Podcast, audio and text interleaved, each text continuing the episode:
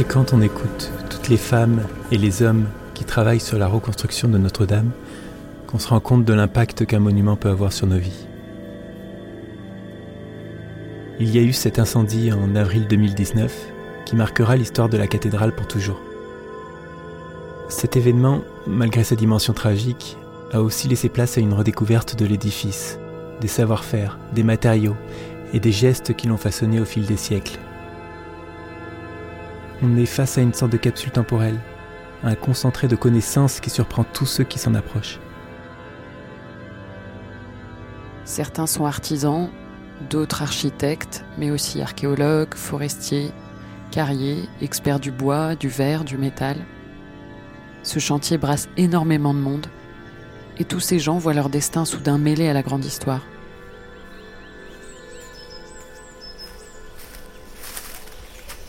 Nous avons eu envie de les rencontrer.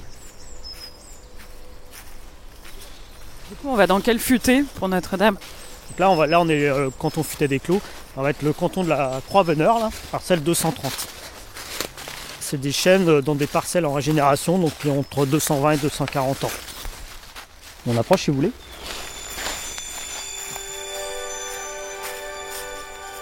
Nous étions à la forêt de Bercé, accompagnés de Anthony Janot, forestier à l'ONF, donc l'Office national des forêts. Nous partons voir les souches des arbres qui ont été coupés pour la future flèche de Notre-Dame. Le chêne, ça peut vivre jusqu'à 1000 ans. hein. On connaît des chênes très très vieux. Et justement, notre but aussi, c'est de les emmener le plus loin possible euh, jusqu'où ça peut aller. Quoi. Ça sort de coupe là, donc euh, c'est pas très facile de marcher. Devant. Ok. Vous allez marcher exactement où je marche. On a rencontré aussi Frédéric Epo, qui est archéologue spécialiste des charpentes médiévales. Il a été missionné suite à l'incendie pour analyser la charpente de Notre-Dame. Il nous a fait visiter la charpente d'une petite église romane en Normandie. Et on est rentré, elle était vide, elle semblait pas occupée. Et puis on est allé au fond de l'église et là il y avait une échelle. Là moi j'ai eu un peu peur parce qu'elle faisait, je pense, euh, je dirais 5-6 mètres de haut. Être mince. hein. Pour lui c'était important de nous expliquer comment on observe une charpente et comment on, on apprend sur son histoire euh, rien qu'en la regardant. Marie Thierry, Théo Boulanger. après le feu. Épisode 1. Peu- beaucoup plus sécurisé, donc on peut marcher sur la voûte, elle est très épaisse. Donc on est euh, dans le comble, dans la charpente. Voilà, on est sur une toute petite église, c'est une petite charpente. hein. Vous voyez, ça fait quoi? Ça fait 20 mètres de long seulement. Elle est bien cachée, elle n'est pas apparente. Et euh, là, on vient de traverser une faille spatio-temporelle. Parce qu'on est dans une charpente euh, construite au tout début du 12e, donc euh, 900 ans. Bon, les, les bois, ils sont un petit peu abîmés hein, du fait des pigeons, les oiseaux, et puis voilà, la patine du temps. Mais euh, voilà, on a une structure qui est quasiment intacte. C'est ça qui en fait aussi sa, sa préciosité. Donc c'est voilà, 900 ans. Et par rapport à Notre-Dame, c'est... Un siècle plus tôt.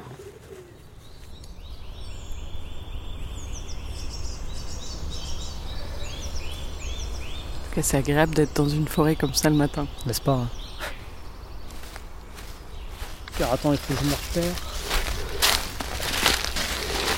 Alors en fait, les architectes nous avaient demandé les, longueurs et les dimensions qu'ils voulaient. Et la courbure. Donc on avait sélectionné 8 arbres qui vont dans la, base de la flèche qu'on appelle le tabouret. Donc c'est quand même des pièces euh, principales puisque euh, tant que vous n'avez pas ça, vous ne pouvez pas remonter le reste de la flèche euh, après dessus. C'était pas forcément très simple parce que c'est quand même des arbres euh, pas communs, quoi, pas courants. Pourquoi ils sont pas courants? Bah, parce qu'il faut, faut qu'ils soient très longs. Très longs, avec très peu de défauts. Et voilà, même si nous on a des beaux chênes et tout, il y a quand même des défauts qui peuvent euh, être là de temps en temps. Donc euh, il a fallu être très exigeant sur, sur des arbres. C'est une grande forêt de chênes avec des très très grands arbres, tellement grands et, et vieux que ça donnait cette impression d'immensité. Là, il y a un arbre remarquable. Ça, c'est vraiment euh, l'arbre un peu typique de Bercé. Vous voyez le, fût, le tronc, euh, droit comme un i. faut voir à Bercé, il y a cette rectitude qui est vraiment constante. Il y a une densité d'arbres. Bercé, vous pouvez me donner euh, des photos de forêt. M'en était une de Bercé dedans et je vais la reconnaître. C'est vraiment un paysage, ça se reconnaît entre toutes les autres. Pour les charpentiers, ça c'est bien C'est bien, ouais. Mais pour toutes les utilisations du bois, en fait. hein. Parce qu'en fait, plus l'arbre est droit, plus le rendement est meilleur, quoi. On entend le pic derrière. Oui. Pic et pêche. Là.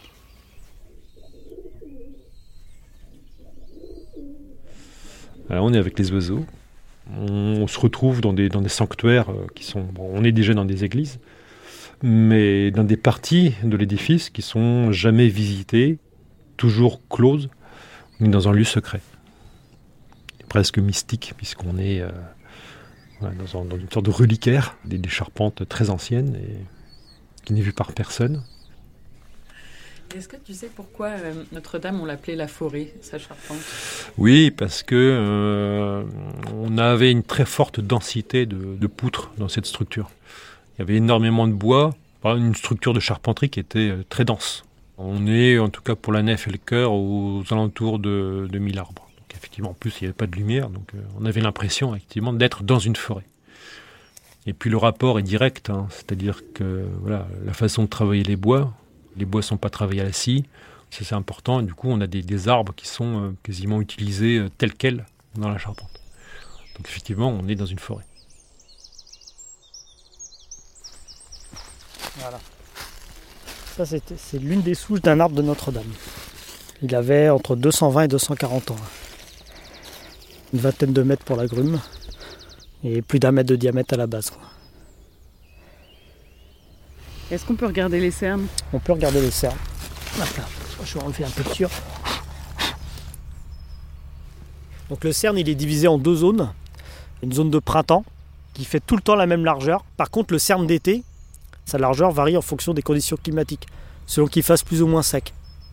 Vous pouvez retrouver les années marquantes, la sécheresse de 76, euh, les guerres aussi, parce que généralement il y a moins d'interventions sylvicoles, parce que les hommes sont partis à la guerre. On compare souvent les, chaînes à un livre parce que c'est vrai qu'ils ils ont vu des guerres, ils ont vu des, des sécheresses, ils ont vu des gels intenses, ils ont vu beaucoup d'hommes passer. C'est quand même l'histoire qui parle quand on récolte ces arbres-là. Mais c'est quand même euh, une fierté de les récolter en bonnes conditions. Ils rentrent dans une seconde vie en fait. Et là, il va pouvoir durer même des, des centaines d'années. Ce que je fais quand je commence à étudier une charpente, quelle qu'elle soit, c'est prendre du temps. Donc là, on les voit, les cernes. Voilà.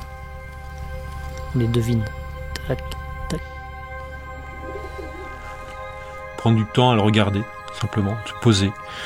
Vraiment regarder dans ses moindres détails, ses moindres recoins pour essayer de. En fait, il faut s'en imprégner. Quoi. Ils sont très très fines, hein, parce que bercé, ça pousse très doucement. Si on les voit bien dans le soleil. Attaquer à l'aveugle, c'est. On passe à côté d'énormément de choses. En fait, c'est, il y a- beaucoup d'informations qui sont cachées, qui sont. faut vraiment. Tout se fait par l'œil, le regard. Est-ce que cette charpente de Notre-Dame, t'as pu la visiter? Ah oui, oui. En 2012, 2013, euh, je crois. Ce qui est très intéressant, vraiment le, truc qui m'a le plus épaté, c'est le fait qu'ils ont vraiment voulu faire une belle charpente. On le voit dans les textes médiévaux, le maître d'ouvrage demande au maître charpentier de faire un bel ouvrage. Et quand on la voit, cette charpente, euh, on sait ce que ça veut dire, c'est-à-dire qu'il y avait des sculptures, des sculptures un peu partout. Les bois sont parfaitement travaillés, euh, on a des bois courbes, on a des, petits chapiteaux, on a des, moulurations, mais partout, partout, partout. En fait, ils se sont vraiment donné de la peine pour faire une très belle charpente. Personne ne la voyait, hein. c'est des sculptures qui n'étaient pas destinées à être vues. Bien sûr, on, on touche du doigt un peu à un esprit technique euh, qui nous échappe, parce que voilà, c'était il y a 800 ans. Pour ces générations de charpentiers, pour ces hommes-là, on ne faisait pas forcément bien les choses pour qu'elles soient vues. On faisait bien les choses parce qu'elles méritaient d'être bien faites. Et puis, euh, bah, du fait de cette obscurité, euh, on pouvait très difficilement la prendre en photo. Et du coup, ça amenait euh, une seule conclusion, c'est qu'il fallait revenir pour faire une véritable étude qui se devait être d'ampleur. Notre-Dame, ça t'a manqué? Ah Bah oui, oui, pour Notre-Dame, bah oui. Ce, regard a été totalement absent, donc Notre-Dame, c'est une, faire une autopsie sur un cadavre complètement carbonisé, donc il manque le témoignage, il manque la parole, il manque euh, le vivant.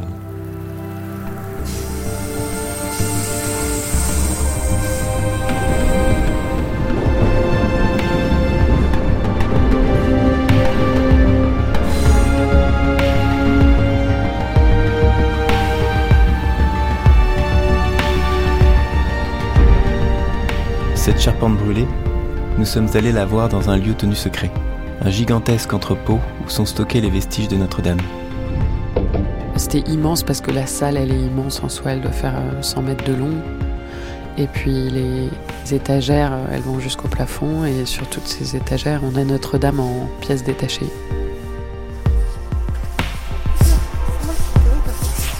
Ça va, ça va. Marie-Thierry, Théo Boulanger, Olivier Gérard Clos, Clara Penagos, donc deux chercheurs du groupe Bois.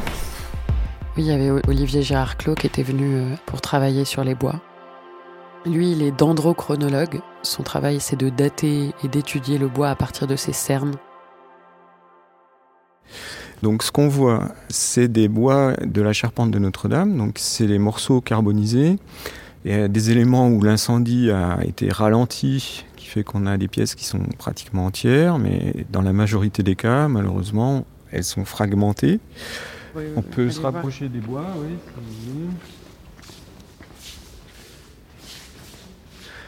Ici, on a en fait une coupe de tronçonneuse que j'ai réalisée pour prélever une tranche de bois. Sur cette tranche de bois, on voit très bien les cernes. Ce qu'on identifie, c'est sa date de mort, sa date de coupe. Ça fait longtemps qu'on essaie de dire que les bois ont beaucoup de choses à dire dans les charpentes, et particulièrement quand ils sont détruits, en fait. C'est-à-dire que là, on a des vestiges de bois, et euh, ce qu'on va s'autoriser à faire sur les vestiges, bien entendu que c'est impossible de le faire sur les bois en place.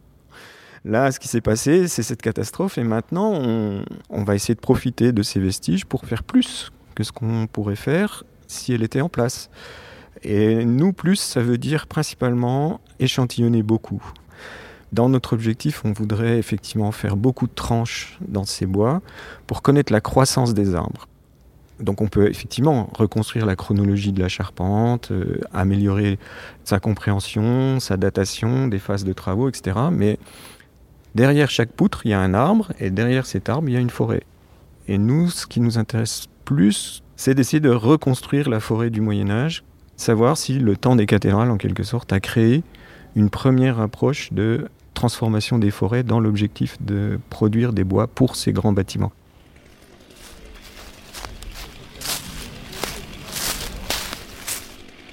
Quand on imagine, avant ils coupaient ça à la hache. C'est ça. On a des photos euh, de hoppers qui montent avec une hache, ouais. ça commence là. Ouais, c'est parti.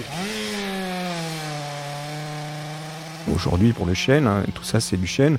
Le premier volume d'exploitation du chêne, en fait, c'est le cercueil. Donc, comment, tout simplement, on peut dire que notre sylviculture, elle est faite pour produire des planches de grande dimension suffisante pour qu'on en fabrique des cercueils. Ensuite, c'est le mérin, des tonneaux. Voilà, la sylviculture d'aujourd'hui, mais c'est conscient, moins ou pas, parce qu'on a toujours l'objectif de faire les plus beaux arbres en quelque sorte. Euh, mais euh, ce qu'on appelle l'aval des filières, agit quand même sur euh, le mode de culture des arbres.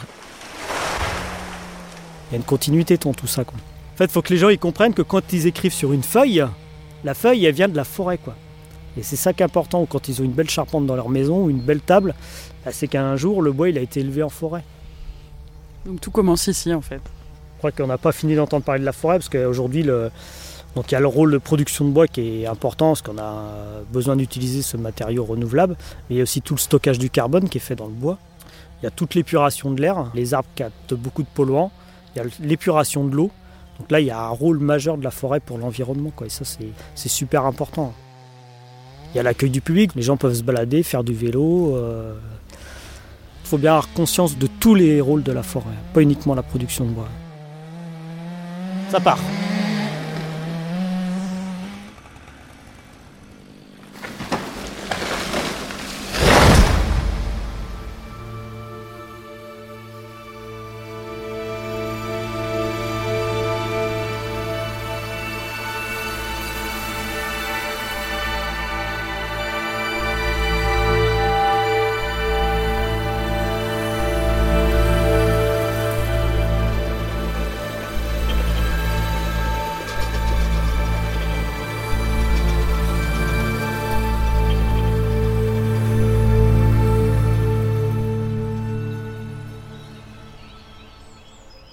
Vous, ça fait juste longtemps que vous êtes euh, à Bercé bah, Moins longtemps qu'à Chêne. Hein. à Bercé, ça fait 16 ans. 16 ans, euh, on fait quelques petites choses pour la forêt, mais ça fait court hein, pour que ça se voit. ah oui, 16 ans, c'est court 16 ans sur un temps forestier, c'est court. Hein. Voir qu'en forêt, c'est quand même le, le, cycle de production le plus long qui existe. Une parcelle comme ça, c'est 20 générations de forestiers. Ils ont tous travaillé, ils ont tous concouru à faire ces arbres-là. Et les récolter aujourd'hui, c'est aussi la récompense de toute cette continuité dans le travail. On veut donner la même chose en fait à nos, nos successeurs et à nos enfants. Quoi. Donc, euh, pour donner le même patrimoine, c'est ça qui est important en forêt. La forêt, c'est un patrimoine en fait. C'est un bien qu'on vous a confié et puis vous allez le redonner à quelqu'un euh, derrière et il faut qu'il ait toujours la même valeur. Quoi.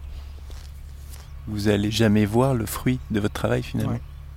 Alors ça, faut l'accepter. Une action faite aujourd'hui, on en voit les résultats peut-être dans 50 ans, moi je ne serai plus là. Mais ça, nous en tant que forestiers, on est habitués à tout ça. on voit quand même des choses qui changent, on voit les parcelles qui grandissent, qui grossissent, mais c'est vrai que la finalité, on la voit jamais.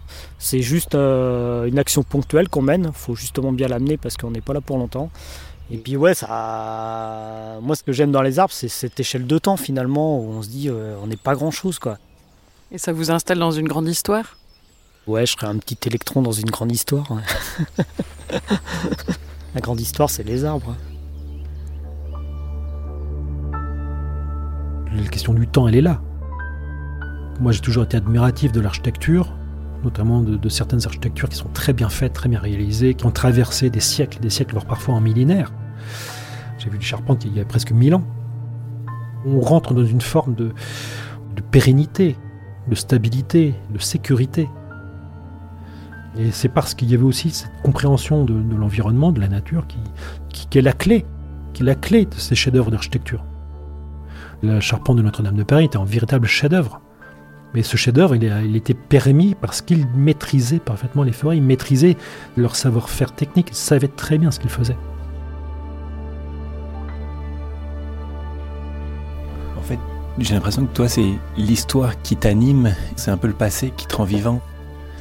Bah, pour moi, on peut pas, je ne peux pas concevoir un avenir déraciné.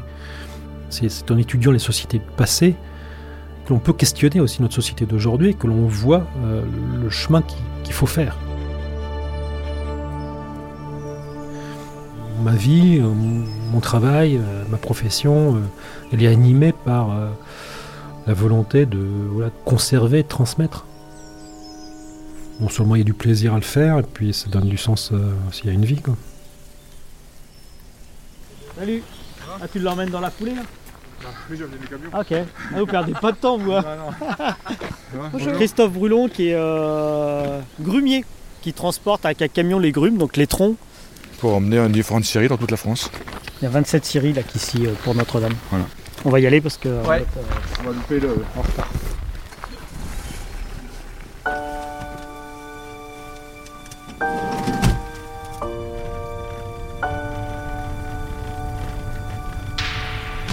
Nous avons suivi les arbres coupés de la forêt de Bercé jusqu'à la scierie de Mortré, en Basse-Normandie.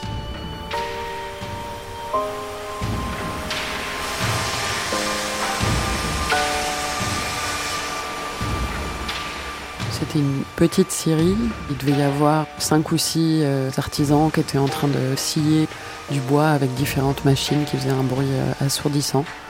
Donc des machines pour enlever l'écorce, d'autres pour couper les, morceaux. Bonjour. On a marché jusqu'à un petit bureau.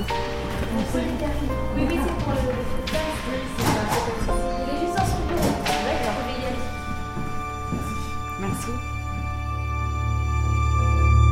Bonjour. Bonjour, monsieur, dame. Euh, là, on était en forêt de Bercé ce matin. Et ah, vous étiez à Bercy Ouais. Vous avez vu qui à Bouchon Anthony Janot de l'ONF. D'accord. Vous pouvez nous donner votre nom Axel de Zdouillac, la Syrie de Mortray dans le 61. On a fait partie des Syries qui ont eu la chance de scier des grumes pour euh, la reconstitution de Notre-Dame. Elles ont toutes été transformées. Il nous reste encore les pièces de charpente qui sont stockées à la Syrie, qui sont en train de sécher, en attendant que les charpentiers viennent les chercher pour remonter l'édifice. Est-ce qu'on peut aller les voir avec vous? Oui, on peut aller les voir.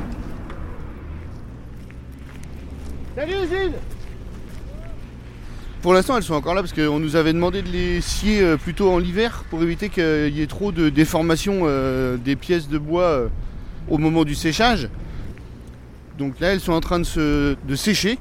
Ça va permettre aux pièces de bois de se stabiliser, de prendre un peu leur position et leur forme définitive, même si le bois est un matériau vivant. Toute sa vie, il travaillera. Mais comme on a tous, toutes les scieries de France qui ont scié des pièces pour Notre-Dame ont à peu près scié ça en même temps, l'âge des pièces de charpente, quand elles vont être assemblées les unes avec les autres, elles vont travailler toutes ensemble. Et la charpente va se stabiliser toute seule. Donc on les voit évoluer, on les voit sécher, on les voit travailler, de temps en temps on les entend chanter quand ça craque un peu, quand le soleil tape dessus. Et là, ben, on voit qu'elles ont déjà commencé à prendre quelques petites gerces. C'est quoi les petites gerces? Ben, C'est ce que vous voyez, c'est les, les, pores du bois qui s'ouvrent tranquillement et le bois qui se détend pour laisser passer l'air. Et c'est les, les, forces mécaniques du bois qui se libèrent. Vous venez les voir tous les jours? Bah, Je passe devant tous les jours. Et quand je vais de mon bureau à. Quand je vais dire bonjour aux gars à la Syrie, on, bah, on les voit tout le temps. Et on en a mis un peu partout, comme ça, à chaque fois qu'on passe, on y pense. On n'a qu'une seule fois la chance dans sa vie. Enfin, toute réalisation et toute commande est un projet, mais des gros projets comme ça, il faut saisir la balle au bon. Et donc nous, on la Syrie de Mortaix, on s'est positionné comme mécène en fait. Donc on a offert le temps de sciage pour le, le, projet. On peut bien donner ça pour une charpente qui va durer 1000 ans. Et la charpente médiévale, apparemment, elle n'avait pas bougé. Non. Mais ce qui est magique, c'est qu'avec les outils d'aujourd'hui, on va refaire à l'identique ce que nos ancêtres avaient réalisé avec les mêmes technologies, les mêmes assemblages, euh, les mêmes sections de pièces. Euh. C'est juste la performance des outils de transformation, de levage, de transport qui ont fait qu'aujourd'hui on peut aller plus vite. Mais en soi, euh, que ce soit du forestier en forêt, le, sieur dans sa scie, de tourner le bois dans le bon sens, le charpentier qui va savoir prendre sa pièce, bah ça c'est des savoir-faire ancestraux qui passent le temps et les années et qui au final sont les mêmes.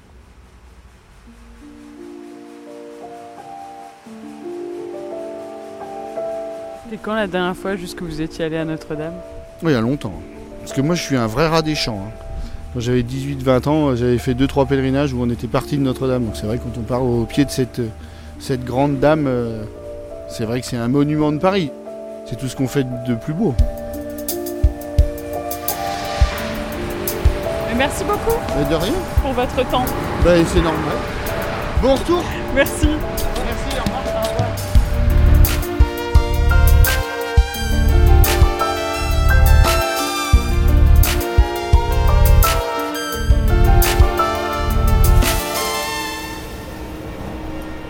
Notre-Dame, matin, ambiance. Nous sommes au pied de Notre-Dame. Pour la première fois depuis l'incendie, nous allons rentrer dans la cathédrale. Dans l'épisode 2, et donc, plein de découvertes complètement dingues, c'est formidable. Très sincèrement, on n'en espérait pas tant et c'est assez incroyable. Difficile une fois après avoir vécu une telle expérience, être comme tu étais avant, tellement ça a été euh, une expérience euh, folle. On a envie d'être là, on a envie de rester. Et le jour où on nous dira c'est définitivement terminé, ça sera compliqué.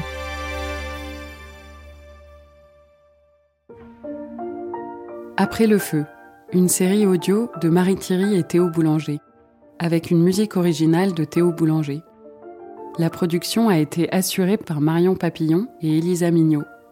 Une série coproduite par Z et Initial Studio.